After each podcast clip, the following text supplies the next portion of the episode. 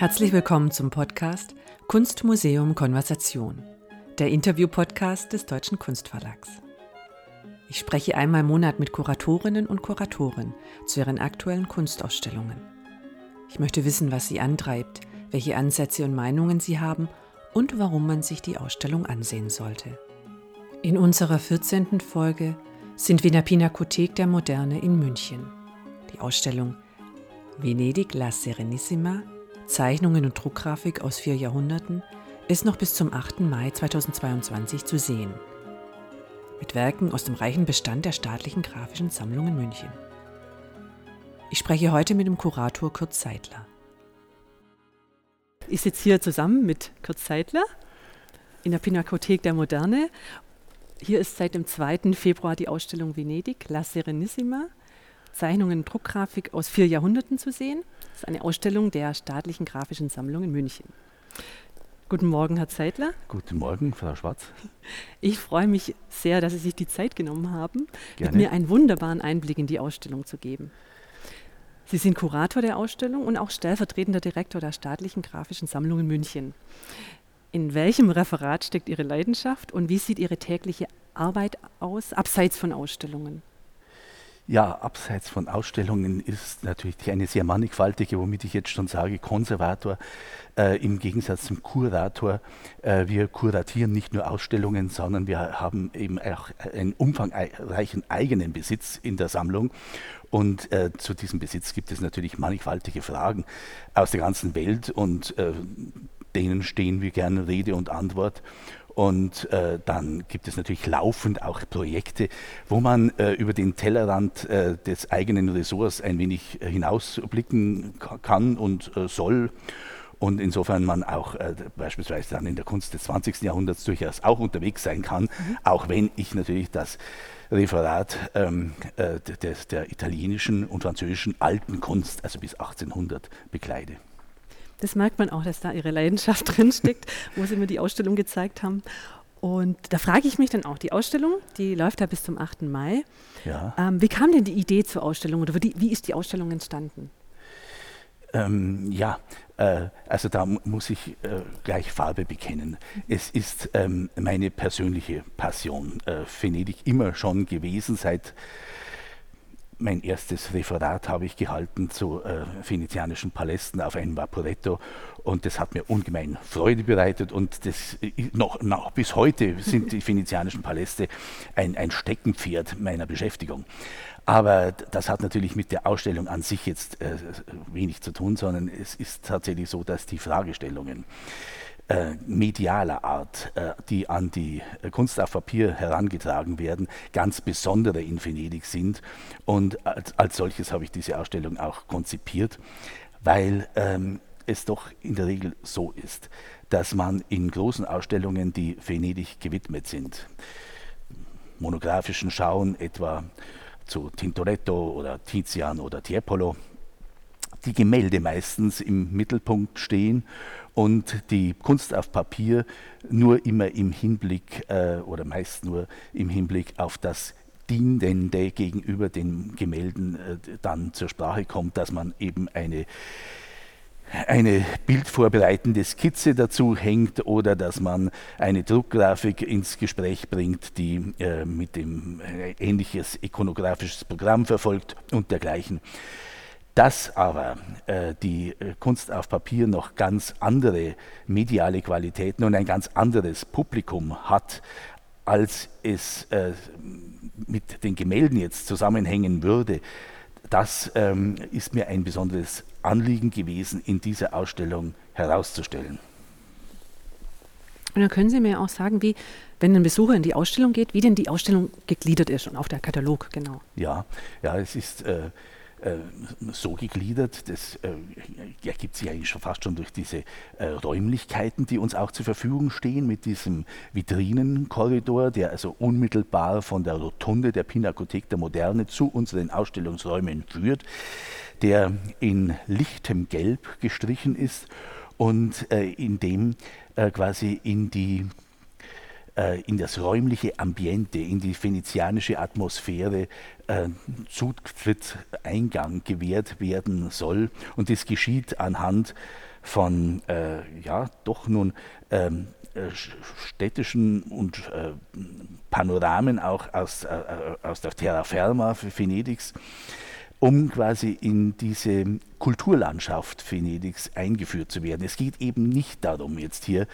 einzelne Sehenswürdigkeiten durchzudeklinieren, sondern es geht eher darum, die verschiedenen Zugänge, die sich seit dem 16., vor allem aber dann äh, im 18. Jahrhundert äh, zu Venedig ähm, äh, herausgebildet haben, sie in ihrer Verschiedenartigkeit dem ähm, Besucher, den Besucherinnen vor Augen zu führen.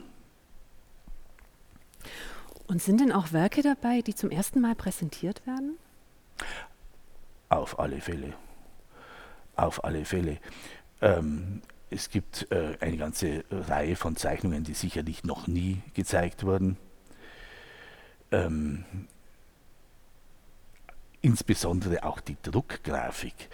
Da darf ich dazu sagen, dass äh, gerade auch äh, weite Teile in dieser Ausstellung erst Erwerbungen jetzt der zweiten Hälfte des 20. Jahrhunderts mhm. sind. Und wir haben äh, in der zweiten Hälfte des 20. Jahrhunderts noch nie eine Ausstellung zur venezianischen mhm. Druckgrafik gemacht. Und insofern ist die gesamte Druckgrafik, die jetzt hier gezeigt wird, soweit sie die, ähm, die, Druckgrafik des 18. Jahrhunderts betrifft, noch nie ausgestellt gewesen.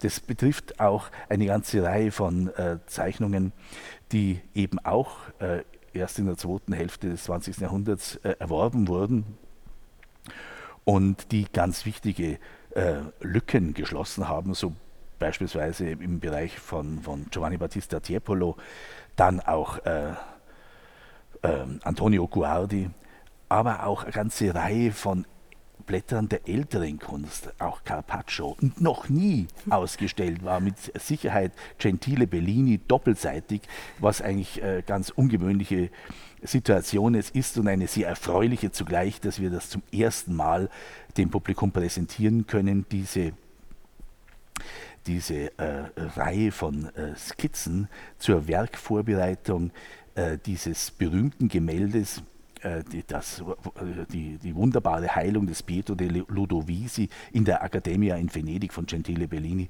das wir hier jetzt äh, erstmals in, sein, in, in Strecken seiner Entwicklung in diesen doppelseitigen Blättern nachvollziehen können.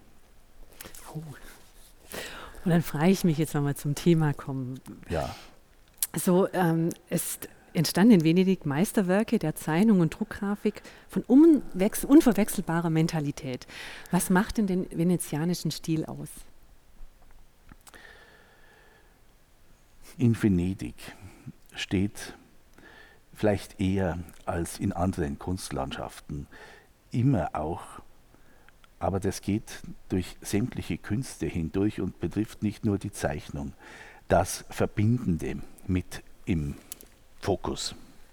Vielleicht lässt sich das in einem Gegensatz jetzt bezogen auf die Zeichnung illustrieren, wenn ich äh, vor Augen führe, was äh, in erster Linie in Florenz die Zeichner versuchen zu unternehmen.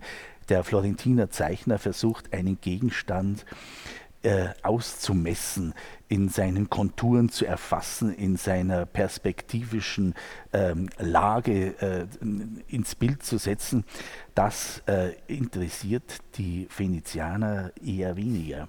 Äh, bei den Venezianern geht es darum, einen optischen Eindruck zu vermitteln, ähm, ein, ähm, ein äh, Bild sozusagen zur Erscheinung zu bringen nicht zu vermessen, sondern äh, ähm, in seiner äh, Gegenwärtigkeit ähm, zu erfassen, wo ähm, äh, ihnen sehr hilfreich ist, gerade im 16. Jahrhundert, das getönte Papier, Sie zeichnen ja sehr gerne auf blaues Papier, das einen Zwischenton äh, trägt ähm, von dem aus es möglich ist, mit der schwarzen Kreide in die Dunkelheiten zu arbeiten und mit der weißen Kreide in die Helligkeiten und man quasi mit dem äh, Blau äh, schon einen verbindenden Grundton hat.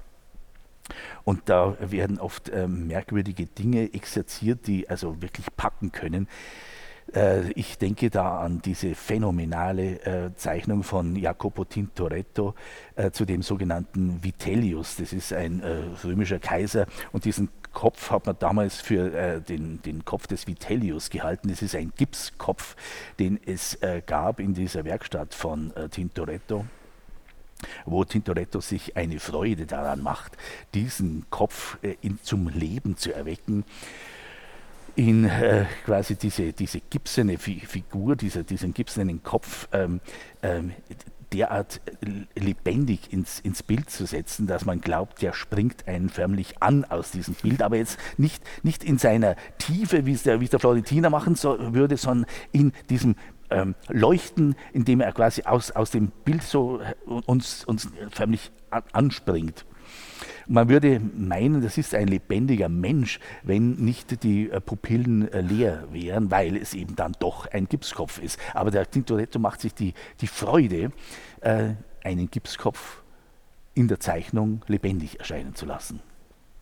Und das spürt man, glaube ich, auch, dieses ähm, ich, ich, also es hat was Emotionaleres. Ja, ich kann's, ich, ja ich kann's es ist, ist äh, dieses Emotionalere, das ist eben diese Dinge miteinander in Beziehung setzen. Das äh, verfolgen nicht jetzt nur, die, nicht nur der Tintoretto, sondern auch äh, äh, ist es immer ein Grundanliegen der venezianischen Kunst seit 1500, kann man rund sagen. Äh, und es hängt äh, in der Malerei, kommt es eben vor, mit, mit Giorgione und dem, dem Sfumato, mit dem er die Gegenstände miteinander verwebt. Ähm, und in der Druckgrafik wird gleichzeitig bei Jacopo de Barbari ähm, ein, ein Modellieren mit langen, geschwungenen Linien ähm, äh, praktiziert, das eben diese Verbindung der einzelnen Bildelemente gewährleistet. Und wenig später entwickelt der Giulio Campagnola eine Punktiertechnik, mhm. äh, in der er die einzelnen Elemente einer Landschaft beispielsweise in fließenden Übergängen äh, präsentieren kann.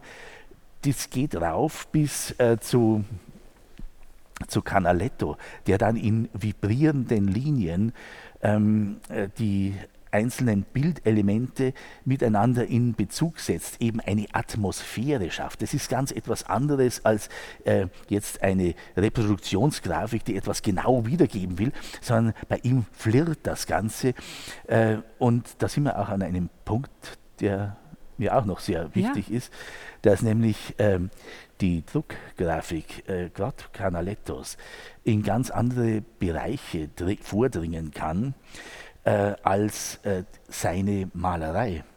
Und dass er das auch für seine Kunst erkannt hat und äh, ganz bewusst jetzt nicht die Druckgrafik oder seine Radierkunst eingesetzt hat, um eben eine Schwarz-Weiß-Version seiner Gemälde zu liefern, sondern um neue eigene künstlerische ähm, äh, Bereiche sich zu erschließen, die nur diesem Medium möglich sind will sagen, dass be beispielsweise die Farbe in den Gemälden, Gemälde, die auch immer etwas Dinghaftes haben, ähm, die Farbe äh, etwas hinzutut, was ähm, schön ist, wenn man sieht, es ist ein sinnlicher Reiz, aber es äh, tut etwas hinzu, was der Betrachter quasi äh, dann was dem Betrachter schon wieder vorgegeben ah, ist. Ja. In der Radierung dagegen, in diesen flirrenden Linien, kann der Betrachter mit seiner eigenen Vorstellungskraft sich gewissermaßen einnisten und erlebt unter Umständen das Dargestellte viel intensiver, viel wirklichkeitsnäher, als es in dem scheinbar wirklichkeitsnahen Gemälde der Fall ist. Es ist also so, dass äh, die, die Druckgrafik in ihrem höheren Abstraktionsgrad eine Einladung darstellt an den Betrachter, äh, sich selbst mit einzubringen. Quasi das ist durchaus möglich in dieser Ausstellung und das soll auch gerade über diese Blätter, diese großformatigen Blätter, die sich eigentlich ganz ähm, äh, unwichtigen Motiven, sage ich jetzt einmal, in der Terraferma zuwenden, wo quasi äh, ein, ein Burchiello, das ist so ein Ausflugsschiff, in den Naviglio del Brenta einfährt, äh, äh, keine Sehenswürdigkeit weit und breit, äh, oder die Torre del Marghera, äh, ein Turm, äh, der, ein Festungsturm, ein ehemaliger, der da einsam unter Fischerkarten steht, in diesem heute ja eher verrufenen Ort Marghera, der eigentlich synonym für die Industrialisierung Venedigs gewesen ist wo man sich äh, ja, in diese Linien, äh, in, in, diese vibrierenden Linien, die dort äh, mit in einem ganz bewussten hohen Abstraktionsgrad gesetzt sind, ähm, sich die Fantasie, äh, die Unvorstellungskraft des, ähm, des Beschauers ähm, förmlich einnisten kann und wo er nahezu diese salzhaltige Luft äh, schmecken kann, die man da erlebt, wenn diese Figur da auf diesem Burchiello, in diesem, dieser Einfahrt da steht, die da äh, so einsam steht und hinausblickt in diese Ferne, wo man äh, förmlich eingeladen ist, der Beschauer hineinzuhören in dieses Bild, hineinzuhören in dieses glucksende Geräusch des, des Wassers und vielleicht auch, wo man hineinschmecken kann in diese in diese Atmosphäre. Das ist etwas, mit dem der spielt, der Canaletto. Das, man muss sich ja auch äh, vorstellen, dass man solche Blätter in einer Zeit, in der man von Bildern nicht so übersättigt war wie in der heutigen, dass man sich die tatsächlich auch vorgenommen hat, sich sie auf den Tisch gelegt hat, sie genau betrachtet hat, vielleicht sogar eine Lupe zur Hand genommen hat. Und da bleibt sogar der Canaletto nichts schuldig, auch mit einer Lupe dann zu sehen, dass drüben dann weit entfernt auf dem anderen Ufer da Gänse laufen und Wäsche an, an, an den, den Häusern aufgehängt ist, wo also ein pralles Leben ist und man aber dieses Leben tatsächlich bis ins Detail hineinverfolgen kann. Und dadurch natürlich auch dieses, diesen Geschmack für diese Szenerie bekommt, den man ja heute noch, immer noch erleben kann, in etwas abseits gelegenen äh, Gegenden der Lagune. Und ich muss wirklich sagen, ich hatte da auch das Gefühl, man ist da so mehr mit dabei, man ist mit drin in ja, dem Geschehen. Das fand ich das, sehr. Das, das, das kommt daher, weil, weil, weil also die, die, die Farbe, das Gemälde ist ein Dekorationsgegenstand. Das hängt an der Wand und das bewundert man als, als etwas, was einen äh, Raum würdevoll ausstattet. Aber eine äh, Radierung ist eben etwas, was man anschaut und wo man sich selbst und seine eigene Lebenserfahrung noch, ähm, noch vertieft damit einbringen kann. Dann komme ich jetzt von den, von den Stadtansichten mal zu den, zu den freien, experimentierten. Der Hang zum freien Experimentieren ist ja auch ein Charakterzug der venezianischen Kunst. Haben Sie mehr Beispiele oder was denken Sie da? Das freie Experimentieren, experimentiert wird natürlich anderswo auch, aber, aber in Venedig äh, insbesondere äh, hat man natürlich schon den Eindruck, dass man in bestimmten Dingen ähm, ja, äh, noch freudiger an diese äh, Geschichte herangeht. Ähm, vielleicht also die ganz prominente Sache äh, äh, erwähnen äh, darf, was ja auch ausgestellt ist, beispielsweise die, die Capricci von, von äh, Giovanni Battista Tiepolo, das ist ja ein solches Experimentierfeld, wo es ja nicht äh, dem Tiepolo darum ging, jetzt ein großes Geschäft zu machen mit diesen Dingen, denn man weiß, dass er selber das ja gar nicht veröffentlicht hat, sondern erst sein Sohn Jahrzehnte später dann ähm, an die Veröffentlichung dieser Radierungen gegangen ist und äh, wo es äh, ihm, dem Giovanni Battista, wohl darum geht, ähm, Möglichkeiten äh, für Szenerien zu durchdenken, die äh, frei sind von äh, ikonografisch belasteten Zusammenhängen, wo man sagt, da ist wäre jetzt hier dieses oder jene mythologische Thema stünde da im Hintergrund oder diese oder jene heiligen Geschichte, sondern wo es ihm äh, darum geht, ähm, äh, zu zeigen, äh, wie, wie der Mensch, äh, wie die Psychologie des Menschen funktionieren kann. Etwa, äh, wenn, er, wenn er ganz überrascht darstellende Personen darstellt, wo sich da die Betrachterinnen und Betrachter dann fragen, was, was, was, was erzeugt dessen Erstaunen jetzt so äh, und wo andere dann ganz anders darauf reagieren oder, oder auch sehr ähm, äh, das überhaupt nicht wahrnehmen, wo man sagt, was passiert da eigentlich? Wo er also sich Räum, äh, Freiräume äh, in seinem Gestalten sucht, wo er fragt, was, was können wir eigentlich darstellen jenseits dessen, was wir ikonografisch alles zu wissen glauben. Aber es kann auch auf einem ganz anderen Bereich experimentell sein und da denke ich jetzt an diese phänomenale Zeichnung, die jetzt in den letzten Jahrzehnten immer mehr ins Blickfeld der Forschung gerückt ist, von Paolo Veronese, die ja. äh, aller Wahrscheinlichkeit nach den Daniele Barbaro mhm. zeigt, den Auftraggeber der Villa Maser, der bekanntermaßen mit seinen Künstlern Andrea Palladio und eben Paolo Veronese eng befreundet war. Und wo Veronese, der den Daniele Barbaro wiederholt porträtiert hat, im Gemälde porträtiert hat, und dabei immer eine repräsentative Distanz den Dargestellten einnehmen ließ, wo nun in dieser Münchner Zeichnung, die in der Ausstellung zu sehen ist, dieser Daniele Barbaro in einem sehr privaten Moment erfasst ist. Es hat den Anschein, als würde der Künstler soeben bei der Tür hereinkommen und blicke dieser Daniele Barbaro vom Schreibtisch auf und würde es äh, ein bisschen herausgerissen aus seiner Arbeit, die vielleicht auch ein wenig sorgenvoll belastet ist, des Künstlers ansichtig werden und äh, in einem ganz privaten Moment erwischt werden. Und äh, dieses, dieses Private ist im 16. Jahrhundert natürlich nur in der Zeichnung möglich, undenkbar jetzt so etwas im Gemälde zu sehen. Das ist dann erst etwas, was, was Rembrandt vielleicht erschließt. Und das zeigt eben auch Zeichnung als ein Laboratorium, als ein, ein, ein ähm, äh, äh, Experimentierfeld jetzt ähm, auf künstlerischem Gebiet. Da haben wir jetzt ja wirklich durch alle Räume so durchgegangen. Da gibt es natürlich unglaublich viele äh, Werke und ähm, da wollte ich Sie dann wirklich auch fragen, Gibt es, gibt es bei diesen ganzen Werken, und Sie haben ja auch, also es sind ja auch ganz viele nicht gezeigt von, von Ihrem ja. Referat, gibt es jetzt in dieser Ausstellung ein Lieblingswerk? Ja, es gibt, es gibt sowas. Es gibt natürlich ein Lieblings. Es gibt sogar zwei, äh, wenn nicht gar drei. Ich meine, einerseits muss ich sagen, habe ich mich äh, ziemlich intensiv beschäftigt mit dieser phänomenalen Zeichnung von El Greco.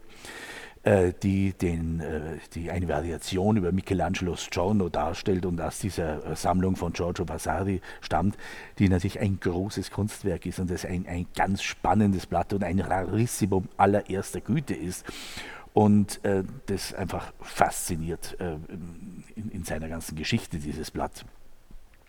Allerdings gibt es auch Dinge, die eben fast unbemerkbar sind und da ist, ja, was heißt unbemerkbar?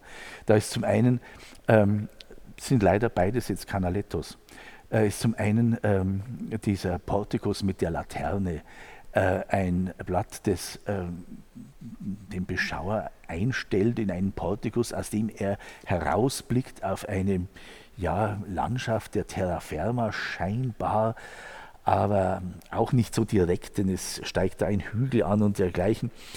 Ähm, aber es springt einen eine ungeheure Venezianita an in einem ganz schlichten Haus, äh, Hauswand, die einem gegenübersteht, die aufs wundervollste proportioniert ist mit, seinen, mit ihren Fensteröffnungen und dergleichen, die da einem entgegenleuchtet.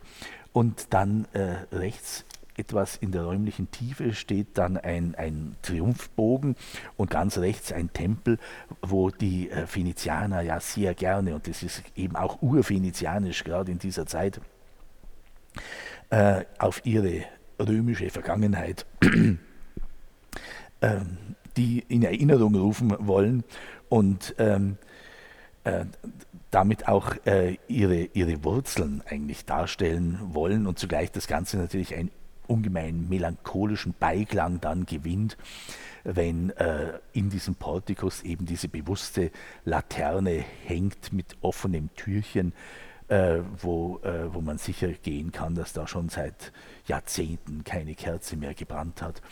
Äh, das ist ähm, sehr stimmungsvoll und berührend. Aber vielleicht berührt mich noch mehr äh, diese eine äh, Figur eben, ich habe es vorhin schon erwähnt, die da auf diesem äh, Dach des Porciello steht und die da hineinschmeckt in diese Einfahrt äh, in den Naviglio del Brenta. Eine Rückenfigur, die den Beschauer quasi mit ins Bild nimmt. Man kann gar nicht anders, als die Szenerie so wahrzunehmen, wie diese Figur, die da wohl steht auf diesem leicht schwankenden, einfahrenden Schiff und man äh, äh, eben diese, diese Luft äh, spüren kann, die, die da äh, salzhaltig in, in, der, in der Lagune äh, äh, ähm, ja, weht, äh, verschwebt, kann man sagen. Und, und äh, ja, wo man dann eben in dieses lagunare Flair mit hineingenommen hat. Die, die schätze ich ganz besonders, diese Figur. Das freut mich. Das ist und Sie haben, Sie haben mir auch erzählt, die ganze, also die, die grafische Sammlung digitalisiert auch Ihren Bestand. Wie weit sind Sie da schon? Oder ja, also man, da muss man natürlich sagen, also, äh, also das ist äh, natürlich bei den grafischen Kabinetten so, die haben ja über das 10, 15, 20-fache an Objekten jetzt als, als ähm, äh, eine Gemäldesammlung jetzt beispielsweise. Und insofern äh, dauert das natürlich etwas länger, aber, aber wir haben hier mit dieser, gerade mit, mit Venedig La Serenissima, mit dieser Ausstellung, glaube ich, schon äh, auch jetzt einen schönen Teil miterarbeitet. Es sind ganze 3500 äh, Blätter aus, aus den unterschiedlichsten Ressorts, Niederländer, Deutsche, Italiener, Franzosen und äh, dergleichen, wo äh, viele Werke, die eben mit venezianischen Künstlern, mit venezianischen Kunstwerken zu tun haben, ähm, verzeichnet, digitalisiert werden konnten, sodass man über diesen Bestandskatalog äh, auf sehr leichte Weise dann, wenn man die Inventarnummer weiß, beispielsweise äh, über äh, dann unsere Online-Datenbank auch noch darüber hinausführende Informationen zu den einzelnen Werken abrufen kann. Also kann man sich wirklich, kann sich jeder frei zugänglich, kann sich ja. jeder die, die Druckgrafen, die Kunst auf Papier ja. wirklich auch online So ansehen. ist es, genau. Da äh, wird man jetzt tiefere Einblicke ja. gewinnen können, wenn auch vielleicht noch nicht jeder Datensatz mit einem Bild äh, versehen ist, aber da sind wir äh, beständig daran, das zu komplettieren. Okay, und dann würde ich jetzt meine letzte Frage stellen. Hat es denn Spaß gemacht, die Ausstellung zu kuratieren oder gab es Schwierigkeiten oder? Ja, also da muss man schon sagen, also das, das ist eigentlich äh, schon äh, eine besondere Freude, dass man sowas überhaupt machen darf. Ähm, weil äh, es äh, allein schon eine Freude bereitet, diese Dinge äh, zunächst überhaupt auszuheben, dass man sagt, was haben wir denn in diesen Bereichen überhaupt und äh, dann doch immer wieder Überraschungen äh, eintritt und man sagt, oh, das ist ja herrlich, das lässt sich ja an dieser Stelle ganz wunderbar einbauen. Ich denke da ähm, beispielsweise an diese beiden Details aus dem Vogelschauplan von Jacopo de Barbari, die mir eines Tages so in die Hände fielen, wo ich mir dachte, ach, das ist ja interessant, dass es das gibt, dass die auch einzeln abgezogen ja. wurden von diesen großen Holzstöcken. Äh, was aber dann auch wieder was ganz Bezeichnendes ist, dass so etwas gemacht wird, weil äh, man doch offenbar die, die das gemacht haben, in diesen beiden Details eben es stellt den Neptun da unten und, und den, den, den Merkur, doch diese äh, Sachwalter der Interessen der Republik äh, gesehen haben und offenbar da eine ganz besondere Nachfrage auch bestand und man so etwas dann eben unabhängig von dem großen äh, De Barbary-Plan abgezogen hat. Und äh, dann fiel mir auch, äh, auch damit im Zusammenhang dieser kleine Plan, von 1860 äh, in die Hände, also äh, auch der, der, äh, aus, aus, einem, aus einer englischen Zeitung, ein Holzstich, ähm, der nun aus der gleichen Perspektive wie der Barbary-Plan äh, aufgenommen ist, der aber dann äh, ja, die Zukunft der Serenissima im 19. Jahrhundert zeigt, mit der Bahnlinie, die dann schon in den Rücken Venedigs hineinläuft und das Ganze dann auch sehr bezeichnend, ähm, diese weiten städtischen Bereiche, die der De Barbary noch zeigt, reduziert auf wenige Sehenswürdigkeiten, was eben genau die Engländer des 19. Jahrhunderts interessiert, dass man Santa Maria della Salute findet und dass man vielleicht auch noch die Zanipolo findet, aber dann vieles andere dazwischen ähm, gar nicht so wichtig ist. Hauptsache, man sieht dann San Marco und den Dogenpalast ja. noch. Also so reduziert sich es wiederum auf dieses touristische Interesse, das ja mit Venedig, man darf wohl sagen, seit äh, 1700 ja untrennbar verbunden ist. Stimmt. Ja. Und dann hoffe ich, dass viele, dass viele sich die Ausstellung angucken, dass auch viele Touristen herkommen nach München, diese wunderbare Ausstellung ansehen. Ja, das, äh, genau, dass man Anregungen ja. daraus mitnehmen kann und vor allem auch die Möglichkeiten von Kunst auf Papier neu einzuschätzen vermag, vielleicht äh, das eine oder andere als etwas noch nicht so Gesehenes wahrnehmen kann. Mir ging es auf jeden Fall so. Ja, das freut mich sehr, Frau Schwarz. Vielen Dank, Herr Zeitler, für ja. das wunderbare Gespräch. Dankeschön. Dankeschön. Das war der Podcast Kunstmuseum Konversation, der Interview-Podcast des Deutschen Kunstverlags. Produktion Experimentalsystem.